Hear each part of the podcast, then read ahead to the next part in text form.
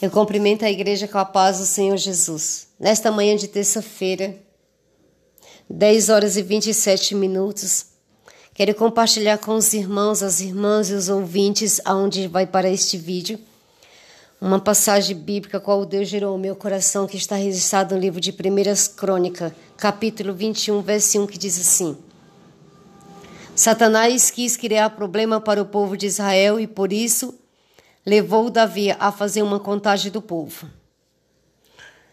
O tema desse dessa palavra vem nos dizer que, as, que nós temos que tomar muito cuidado com as nossas decisões, porque as nossas decisões podem afetar, prejudicar e trazer grandes prejuízos ou até mesmo duras consequências na vida dos nossos familiares, amigos e conhecidos da igreja por onde estamos. Porque quando falamos, quando pensamos e falamos e agimos, isso se torna, aleluia, uma lei na terra. E essa lei, ela pode ser pode nos beneficiar a nós e a todos, mas também ela pode nos prejudicar a nós mesmos e quem está ao nosso redor. Louvado seja Deus. E essa declaração nos confunde. E ao mesmo tempo, igreja, ela nos causa uma grande admiração. O inimigo, ele foi diretamente o responsável por, por, por sugestionar, eita palavra forte, a mente de Davi com um pensamento desobediente, um pensamento rebelde e orgulhoso. E não é de admirar, igreja, isso que tem acontecido, já que o próprio apóstolo Paulo escreveu vários anos depois de atestado que a batalha espiritual continua acontecendo em nossa mente. Ela às vezes até para por algum tempo na parte física, mas na mente do homem e da mulher ela continua diariamente, todo instante, dia e noite, até mesmo quando dormimos, através de sonhos, pesadelos, mas está ali agindo, não para. E é claro que somos humanos, mas não lutamos por motivos humanos. As armas que usamos na nossa luta não são do mundo. São armas poderosas de Deus, capazes de destruir fortalezas. E assim, destruímos ideias falsas e também todo o orgulho humano que não deixa que as pessoas conheçam a Deus. Dominamos todo o pensamento humano e fazendo com que ele obedeça a Cristo é o mais difícil. Segundo os Coríntios 10, 3, 5 diz que nós temos que dominar todo o nosso pensamento humano e fazer com que os nossos pensamentos obedeçam à voz do Espírito Santo de Deus. E o mais difícil hoje na terra, e sempre foi, e vai ser sempre, vai ser nós conseguir dominar os nossos pensamentos dizer não para o que não é certo e dizer sim para o certo. E foi exatamente isso que aconteceu com Davi. Satanás se insinuou nos pensamentos mais íntimos deste homem e Deus, de Deus, os pensamentos deste homem de Deus. E Satanás sugeriu, disse assim para Davi em seus pensamentos: Por que você não promove o censo entre seu povo? Ele pensou isso. E aí você vai ver que eles são tão numerosos. Davi, faz um inventário de vastidão do seu reino. Oh, igreja. É precisamos fazer duas observações sobre a fragilidade que Davi demonstrou. Sabe qual foi a fragilidade que Davi demonstrou? Ele não estava em plena comunhão com Deus. Não estava orando ou buscando o conselho do Senhor através das Escrituras. E nem procurando saber qual era a sua vontade antes de tomar uma decisão. Ele não prestava conta, a Bíblia vai nos dizer, que Davi não prestava conta dos seus atos e decisões a ninguém. E essa postura certamente é muito perigosa. Essa postura que nós seres humanos temos de não prestar conta dos nossos atos a ninguém. Achar que ninguém tem nada a ver com a nossa vida, com nossos problemas, com nossos atos e não dar satisfação do que fazemos, aonde vamos, o que servimos e o que vimos. E é uma postura muito, como já foi dita aqui por mim, é muito perigosa. Nós temos que dar satisfações sim. Nós temos que dar, louvado seja Deus, conta dos nossos atos. O esposo tem que dar conta dos atos à esposa, a esposa, o esposo, os filhos aos pais, os pais é, em meio que é, meio que privado, mas em algumas, algumas coisas aos filhos para que ele está acontecendo e do que está fazendo, do que, no que nós, onde nós estamos indo. Mas tem muitos pais que saem de manhã de sua casa e o filho pergunta: Onde você vai, papai? Aonde você vai, mamãe? Cuida da sua vida, não é da tua conta, não te interessa. E quando acontece um problema lá na frente, o filho não tem como procurar, a filha não tem como saber onde está. É necessário dar conta de algumas coisas, sim. É necessário ter diálogo entre marido e esposa, é necessário ter diálogo entre pais, mães e filhos, filhos e pais. Há quantos jovens que saem de casa e não diz para os pais para onde vai, e os pais ficam sem saber aonde procurar, como procurar, porque faltou diálogo. Faltou, louvado seja Deus, o ato da decisão. E é aí onde o inimigo começa a trabalhar. A Bíblia vai nos dizer em 1 Crônica 21, 3, que nós lemos que Joabe questionou e advertiu Davi sobre essa fraqueza na sua vida. Porém, a palavra do rei prevaleceu contra a de Joabe, que era apenas um general do exército de Israel. Né? Você acha que a palavra do general do exército de Israel vai prevalecer contra a do rei? Não. Joabe diz assim: Davi, eu não acho certo você fazer isso. Eu acho certo você deixar esse do jeito que está. Né? Não precisa você saber com quantos homens você tem. Não precisa você saber, aleluia, quem é que faz parte do teu rei e quem não faz. Você vai se machucar. É melhor você não saber do que você saber mas a palavra do rei sempre prevalece, né? E ele não deu crédito às palavras de Joabe, aquele general do exército de Israel. Não vai ficar me dando ordem, vai ficar falando o que eu devo ou que eu não devo falar ou fazer, que ele pensa que ele é. Não é assim que fazemos e falamos? E aí o inimigo achou uma brecha muito grande nessa fraqueza de Davi. E ele ainda diz assim: Pai, você é um sacerdote espiritual em seu lar? Fez uma pergunta: Pai, você é um sacerdote espiritual em seu lar? Você costuma buscar o Senhor antes de tomar uma decisão na, na influenciar toda a sua família? Pai, você tem alguém a quem respeite e confia para prestar conta nas suas atitudes e decisões? Fez três, quatro perguntas aqui. Louvado seja Deus.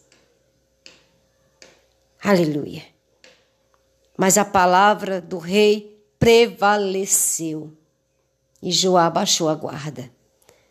Então, temos, tem, temos sempre em mente que a nossa responsabilidade perante a nossa família é imensa e todas as nossas decisões afetam dos nossos familiares, amigos e conhecidos que estavam por perto. Quem está por mais perto de nós acaba atingindo um monte de gente. Louvado seja o nome santo do Senhor. Mas como a palavra do rei sempre prevaleceu, né? Depois que Davi mandou fazer o censo em Israel. Eita glória! Aí Davi percebeu que a sua atitude havia desagradado a Deus. Por quê? Que a atitude dele desagradou a Deus. E por quê? Porque o rei Davi, ele fez com que Joabe obedecesse a sua ordem. Então Joabe saiu e viajou por toda a terra de Israel, e depois que ele voltou para Jerusalém, ele informou ao rei Davi que o total de homem capaz, eu digo homem capazes, né, para o serviço militar era do seguinte: 1 milhão e 100 mil em Israel e 470 mil em Judá. Mas, como Joabe desaprovava a ordem do rei, por isso não fez a contagem das tribos de Levi e Benjamim. E o que foi que desagradou a Deus? Porque ele castigou o povo de Israel. Louvado seja o nome santo do Senhor. Por quê? Porque Davi Davi ficou exatamente perturbado mais uma vez. Desde que havia adulterado com Betseba, ele teve de reconhecer diante de Deus, o Senhor Deus, dizendo assim: Eu cometi um pecado terrível, por favor, perdoa-me. O que eu fiz foi uma loucura. Em 2 Samuel 24, 10. E que pecado é este que eu acho que a igreja sabe, né? Que ele manda, coloca o seu melhor amigo em, em frente a uma batalha, mesmo sabendo que ele ia morrer, para tomar posse de algo que não era dele, que não pertencia a ele. E mesmo depois de reconhecer o seu pecado e a ruína que lhe causou ao povo, Davi não conseguia se tranquilizar sua alma, porque a voz do Espírito lhe dizia: Você pode escolher destas três coisas: três anos de fome, três meses fugindo do exército dos, dos seus inimigos, ou três dias, somente três dias, nos quais o Senhor atacará você com a espada dele, mandando peste para a terra de Israel e usando o seu anjo para trazer a morte por todo o país. O que você prefere? Primeira, primeiras Crônicas 21, 11, 12, para você acompanhar. É Bíblia. Depois de ter feito uma confissão genuína, Davi teve a oportunidade de escolher a sua punição entre os três alternativas que o Senhor lhe deu. Qualquer uma das três possibilidades era terrível. O aprendizado deve assimilar esse acontecimento com o rei Davi, que o pecado cria ondas de impacto na nossa vida pessoal, na vida da nossa família e das pessoas que nos rodeia. É onde se encaixa aquela palavra que diz assim: ó, nós colhemos o que plantamos e colhemos o que os outros plantam também. Uma decisão de um chefe de família aflige toda a família, aflige, é, aflige a, a, a, os parentes próximos, os amigos e os conhecidos. Uma decisão errada de um líder aflige a igreja, aflige a mídia, aflige um monte de coisas, perturba um monte de pessoas. Estamos desesperados, porém eu não quero ser castigado por homens. Que o próprio Senhor me castigue, porque Ele é misericórdia misericordioso. Aqui Deus pergunta, Davi, é, deu, deu opção para Davi, né? Você quer cair na mão do homem ou quer cair nas minhas mãos? Ele disse nas tuas, porque o Senhor é grande misericórdia, o homem não tem misericórdia. Então, no versículo 13, Davi escolheu três dias, somente três dias, igreja, de ataque da espada de Deus, ou a peste sobre a terra de Israel. A sua escolha foi sábia, porque ele conhecia a graça e a misericórdia do Senhor. Por isso ele preferia estar a mercê do Deus do que dos homens. A devastação que ele atingiu Israel foi trágica. 70 mil pessoas morreram. O salário exigido pelo pecado é sempre muito alto e destruidor. Em 1 Crônica 21, 27, nós lemos: O Senhor Deus mandou que o anjo colocasse a sua espada na bainha, e ele obedeceu. Finalmente, a praga terminou. O odor suave do holocausto oferecido por Davi chegou às narinas de Deus, apesar do seu julgamento. O Senhor nunca nos nega a sua graça, maravilhosa graça de Deus. Louvado seja o nome santo do Senhor. E aqui ele fala para Deus. Então o Senhor disse a Gade, o profeta de Davi: Aleluia.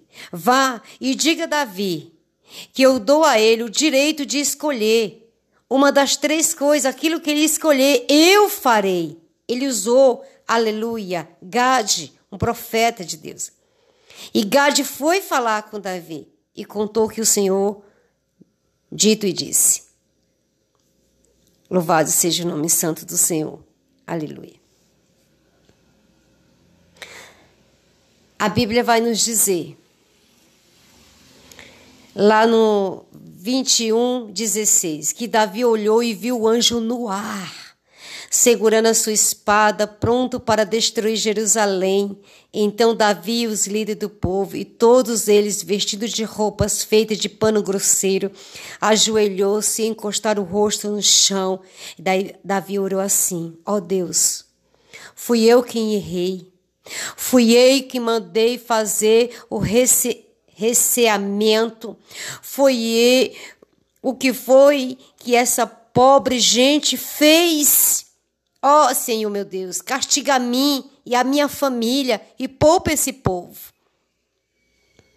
Então o anjo do Senhor disse a Gade que mandasse Davi construir um altar para Deus e no terceiro de malhar cereais que pertencia a Aruana. Davi obedeceu a ordem do Senhor e foi com Gade e lhe tinha dito, ali no terceiro, a ruína dos seus quatro Louvado seja Deus, filho, estava malhando trigo. Quando viram o anjo, os filhos fugiram e se esconderam. Ao ver Davi chegando, a ruína saiu do terceiro, ajoelhou-se e encostou o rosto no chão. Então Davi lhe disse: Quero que você me venda o seu terceiro, o seu terreiro de, malha, de malhar cereais, a fim que me construa nele um altar para Deus. O Senhor é assim, a peste acabar acabe. Eu pagarei um preço justo por ele. A Rauna disse: Fique com o terreiro e faça com ele o que quiser. Aqui estão estes bois para serem queimados em sacrifício no altar, as tábuas de debulhar cereais para serem usadas como lenha, e também trigo para dar uma oferta. Eu lhe dou tudo isso. E a Bíblia diz que Davi respondeu: isso não, eu pagarei um preço justo. Não vou dar um, uma oferta ao Senhor de coisas que de você, coisas que são de vocês, coisas que não me custaram nada. E pagou a Rauna quase sete quilos de ouro pelo terreiro. Então ali, igreja, é, ele construiu um altar e ofereceu sacrifício queimado, uma oferta de paz. E aí Davi orou a Deus. E Deus respondeu, mandando fogo do céu para queimar o sacrifício que estava no altar. E a Bíblia vai nos dizer, no 21, 27, que o Senhor Deus mandou que o anjo colocasse a sua espada na bainha. Olha o tamanho da ordem de Deus. Coloca a espada na bainha, anjo. E o anjo colocou. Louvado seja Deus. O anjo obedeceu à voz de Deus. Naquele instante, Davi entendeu que Deus havia respondido a sua oração e por isso ofereceu o sacrifício no altar, no terreiro de malhar cereais. Naquele tempo, a Bíblia vai nos dizer: tenda da presença de Deus que Moisés havia feito do deserto. O altar de sacrifício era queimado, mas ainda estava no lugar de adoração que ficava em Gibeão. Mas Davi não podia ir até lá para adorar Deus, porque estava com medo da espada do anjo do Senhor. Louvado seja Deus. Neste lugar será construído o templo de Deus. O Senhor, neste altar, o povo de Israel deverá apresentar sacrifício, que eles serão completamente queimados. Louvado seja o nome santo do Senhor. O que, que a palavra do Senhor não quer dizer? Que além, louvado seja Deus, daquela decisão mal tomada do rei Davi naquele exato momento de ter ouvido a voz de Satanás brandar dentro da sua mente para ele fazer um censo, aleluia, de quantas pessoas estavam ao seu lado, de quem estava ao seu lado, de quem não estava ao seu lado.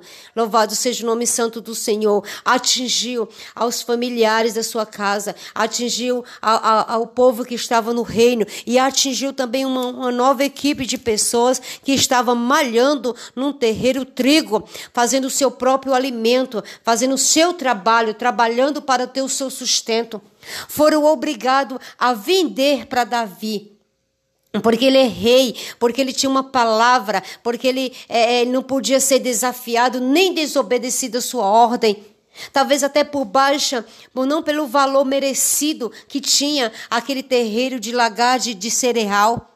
Que eles estavam fazendo ali, fazendo o, o, seu trabalho, venderam até abaixo, porque o rei precisava, louvado seja Deus, aleluia, daquele lugar. Ele precisava fazer o seu sacrifício, ele pedia, ele tinha que fazer o sacrifício daquelas coisas que estavam ali, aleluia, que ele não tinha, mas ele tinha como comprar. Louvado seja o nome santo do Senhor.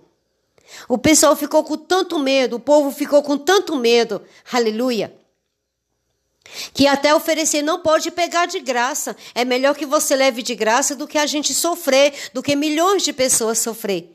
Mesmo Davi, aleluia, reconhecendo o seu pecado, o seu erro, a sua falha, diante de Deus, ele não se livrou da consequência dos seus atos. Por isso que a decisão que um chefe de família, um líder de igreja, tem que tomar né, diante da sua vida pessoal ou da sua vida, aleluia, louvado seja Deus, aleluia, é, é, é compartilhada com os outros, que eu não sei exatamente a palavra correta, né?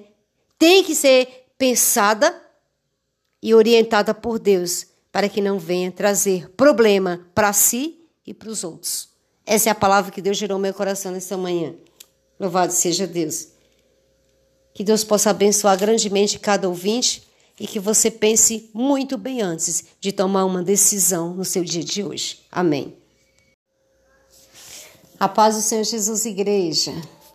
Louvado seja o nome santo do Senhor.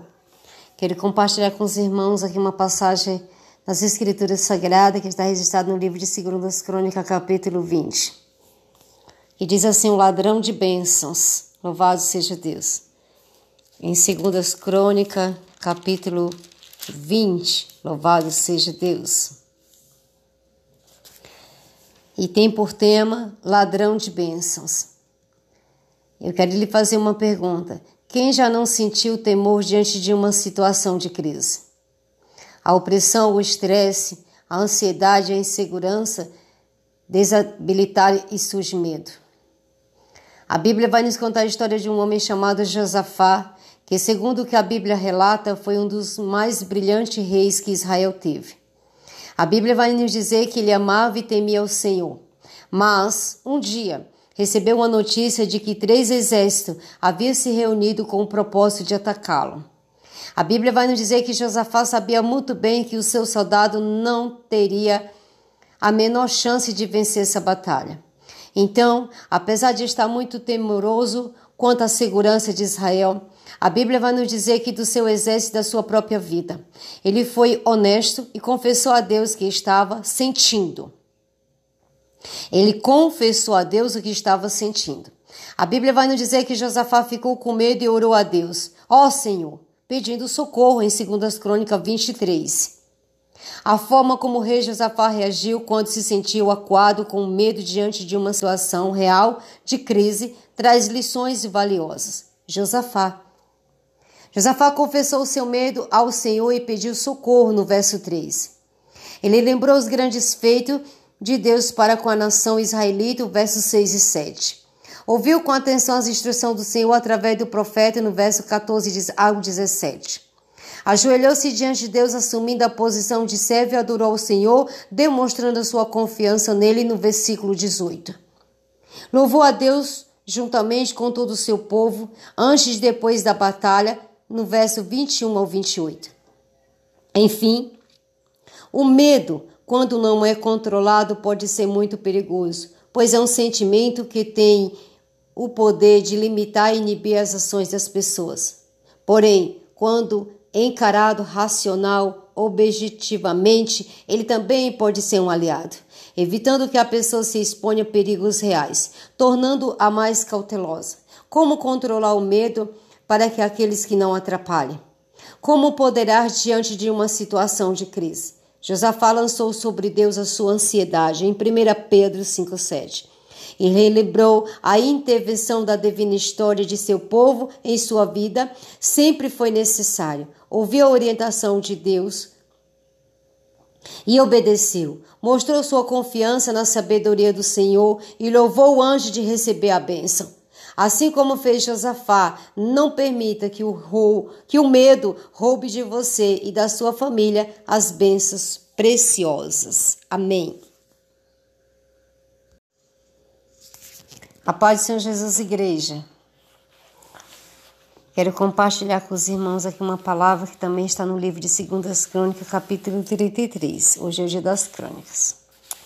Eu amo muito o livro das crônicas. E eu gosto de compartilhar algumas coisas que eu descubro nas escrituras sagradas, dada pelo Espírito Santo de Deus. E a palavra de hoje diz assim: que é impossível viver sem a misericórdia e a graça de Deus. É? É impossível viver sem a misericórdia e a graça de Deus? Vamos lá. Em 2 Crônica 33, 13 diz: Deus ouviu a sua oração e atendeu o seu pedido, deixando que eles voltassem para Jerusalém e fosse rei de novo. Aí Manassés declarou que o Senhor é Deus. A Bíblia nos diz que Manassés foi um rei de Israel durante 55 anos e pecou contra Deus. O Senhor seguindo os costumes nojentos das nações que o Senhor havia expulsado da terra, conforme o povo de Israel avançava. Seu pai Ezequiel reinou durante 29 anos e sempre foi bom e correto e fiel em todos os serviços que prestou ao Senhor seu Deus. Segundo as crônicas 31, 20, para tu acompanhar. Manassés teve como modelo de conduta e exemplo de um pai reto perante o Senhor, mas decidi fazer o oposto daquilo que Ezequias fazia. A longa lista de seus crimes pode ser lida em 2 Crônicas 33, de 1 ao 10. E como resultado de tanta abominação, Deus permitiu que o rei da Síria prendesse Manassés e que levasse acorrentado para a Babilônia. A Bíblia diz no seu sofrimento que Manassés orou a favor do Senhor, seu Deus, cheio de humildade, e ele se arrependeu. Em 2 Crônicas 33, 12. Deus ouviu a sua oração e atendeu a sua súplica e deixou que ele voltasse para Jerusalém e reassumisse o seu reinado. Segunda, segundas Crônicas 33, 13. O Senhor demonstrou misericórdia e graça em relação a Manassés. Misericórdia, porque ele não recebeu o castigo que merecia, e graça, porque foi favorecido com a bondade e a bênção de Deus, apesar de não merecer. Confesso que é difícil compreender como Deus pode ser tão misericordioso e grandioso como Manassés. Porém, quando paro para pensar, concluo que também sou um pecador miserável e que necessito da misericórdia e da graça de Deus, tanto quanto o maldoso rei de Israelita. Amém?